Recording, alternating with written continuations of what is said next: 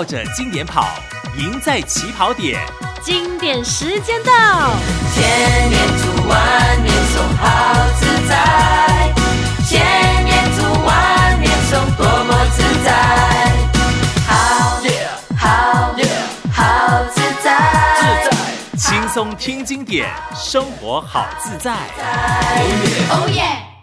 哎，谢谢我们的艾荣老师又答应到我们的佛佑平台来哈。今天他提出了一部论，哇，这个这个不容易研读的一部论啊，《大毗婆沙论》，有智无信，增长邪见；有信无智，增长愚痴啊。这个呃，师父常说的哈，呃，宁可迷信啊，都不可以不信啊。意思是告诉我们说。即使是这个迷信，这个一一个树桶也好，一块石头也好，哈，总比一个人呢心中没有信仰来的来的来的像人呐，这样子啊。可是呢，大毗婆沙论也告诉我们呢，这个如果有智慧却没有这个信仰，嗯，不相信因果因果的话，这个就是会增加一个人的邪见。所以最近很多的社会上的乱象啊，或者是啊被卖猪仔啊这些，这个是你说没有智慧吗？又不是啊，啊这些都可能是高知识分子哈、可是呢，就是因为没有信仰啊，对这个因果啊就是不相信，所以邪见自然就掩盖了一个人的信心，一个人的信仰。这是还有包括智慧也是很可惜的，有信无智啊。有信心也好，有信仰也好，但是没有智慧啊，这个会增长愚痴。所以社会乱象也是因为这个大毗婆沙论讲的这个。那所谓的经律论啊，论就是呃佛陀的弟子们呢、听了佛陀的开示之后啊，他们各自去啊这个领悟啊这个讨论。而写下的这个《大毗婆沙论》，感谢艾荣老师哈，对这个《大毗婆沙论》的引经据典啊，再来也提出了这个社会上他所见到的一些啊排队人没有这个排队的习惯呐，啊这个排队的习惯有什么好处啊？这个实际上的把这些经典所说的用在生活中，我觉得是我非常的感觉到很实用，所以也一定要跟大家分享。大家记得吗？六祖坛经有这么说过啊。六祖坛经的名言是什么呢？佛法在世间，不利于世间觉嘛。离开了这个世间，我如果我们去求佛法，去求菩提的话，就好像这个去寻找一只兔子，有脚的兔子，这是肯定不行的。所以，呃，这个解行并重啊，我们强调啊，佛法的这个学习和修行呢，非常的重视。解行并重，再来，我们经常听的哈，闻思修正，对吧？啊，不是不是口号，也不是名相哈。听了佛佑平台的呃诸位老师们的分享啊，这个不重要。听了之后，闻了之后呢，要经过自己的思思维。像这个大毗婆沙论这些论述哈，都是因为佛陀的弟子呢，听了呃这个佛陀的开示啊，各自去修行体悟。所写下来的一些论点看法，所以这个也是解行之后，信解行之后呢，自己的证悟，闻思修正之后的啊这个成果。所以学佛不要只是停留于收听我们这个平台的啊言语，或是大家的分享的成果，最重要的就是还是诸位在线上朋友们的老实修行。非常的重要，落实在生活中非常的重要。我们来听艾荣老师怎么说。好，大家吉祥。今天要谈的是排队的习惯。呃，最近与肉身挡车成为网络的这个热搜的关键词。话说有一对母子啊，因为不满一辆修理车换车道插队，这所以这个呃什么呢？产生了擦撞，哦，引起的争执。这个女子挡车和拆车牌呀、砸车镜呢，就被全网谴责。星云大师在迷雾之间有一篇文章，写这个排队的习惯。大师说，从排队的习惯的养成，就可以看出一个国家的人民素养是怎么样的。我们希望国人出国旅游都能够用心的学习别人的长处、优点，并且带回国内。蔚为风气，如此呢，才不会失去出国旅游观光的意义。在日本，排队是一种习惯，也可以说是一种文化。无论老人还是小孩，各种场合都经常能看到人们耐心整齐的排着队，从乘坐电单车啊、电车哈到上厕所，在游乐园、电影院或者是商场的柜台。排队一个小时，甚至好几个小时，日本人都已经成为习惯了，甚至已经成为生活中不可或缺的部分。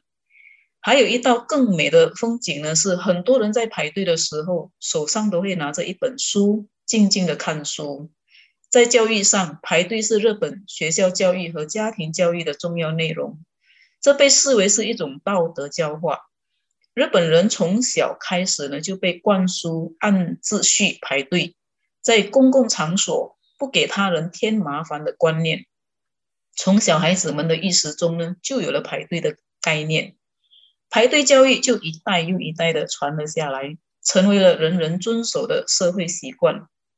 在排队的习惯这篇文章中，星云大师有提到，中国有所谓的先来后到和循序渐进的说法，排到前面的就是先到，理所当然，他先获得服务。如此按秩序呢，就不会引起混乱和不公平的现象。从前有一个男子，名字叫纪昌，他十分喜欢射箭，可是他射箭的水平不高，因此他想要拜名师学习这个技法。他私下打听，得知呢有一个高手，名字叫飞卫，射箭的水平很高，百发百中。于是他决定呢要去拜这个飞卫为师，学习射箭的技法。纪昌呢跋山涉水来到飞卫的家，说明来意。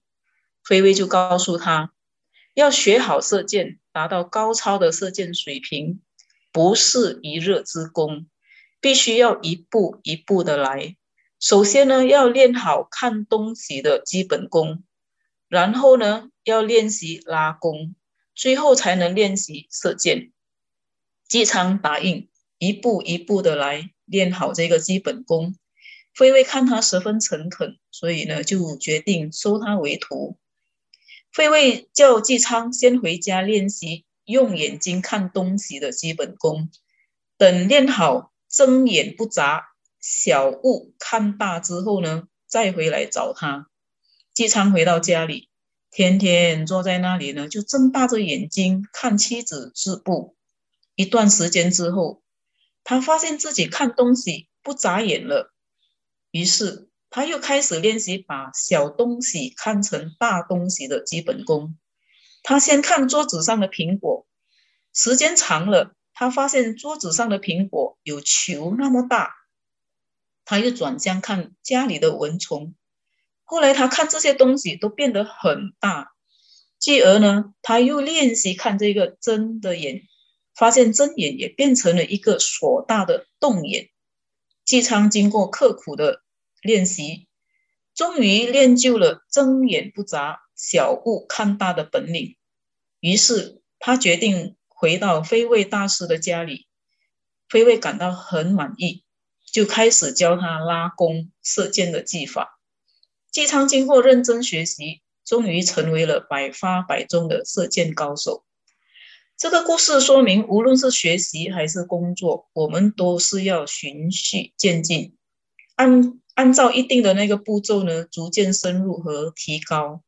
南宋有一个哲学家、教育家、书法家，那就是朱熹呢。他主张读书的确是要循序渐进。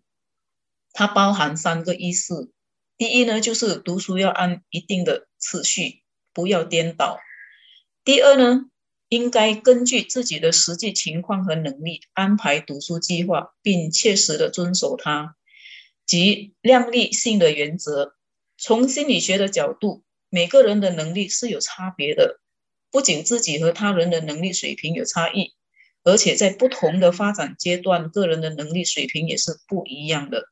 所以，我们要应该根据自己的能力来制定学习计划。第三，读书要扎扎实实打好基础，不可囫囵吞枣、急于求成。朱熹将一个人受教育的阶段呢，分成同盟、小学、大学，而这三个阶段的划分也是依据循序渐进的原则。学佛也是一样，佛教八万四千法门，浩瀚深广，我们要怎么样去一窥佛法的堂奥呢？要怎么样着手？哦，要从哪里入门？星云大师在学佛的次第中有提到，我们可以从信、解、行、证四个次第来实践佛法。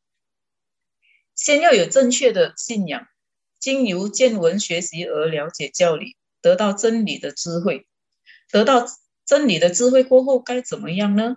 哦，有一部经叫做《大毗婆沙经》呢，呃，《大毗婆沙论》哦，有说到有智无信。增长邪见，有信无智，增长愚痴。这是说明信和解之间彼此有着相辅相成的关系，二者同样重要，偏移不可。尤其信解之外，更要实践。所谓说食不能饱，因此学佛呢，一定要修行。不同根器的人，因为方向目标不一样，形成不同的证悟阶位。像我这样的凡夫，我不敢奢望什么顿悟、见悟，每一天安安分分的生活，时时的反省，在作息中呢，有一点点的小悟，就已经很不错了。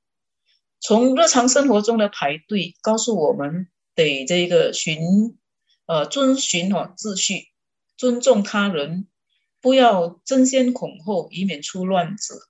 到学习处事，也不要好高骛远。妄想一步登天，反之呢，我们要一步一脚印，脚踏实地，这样才能走得更稳、更远。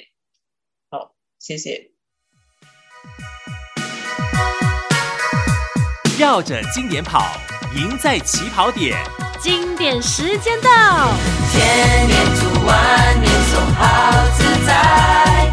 千年读万年诵，多么自在。好好好自在。自在轻松听经典，生活好自在。Oh yeah. Oh yeah.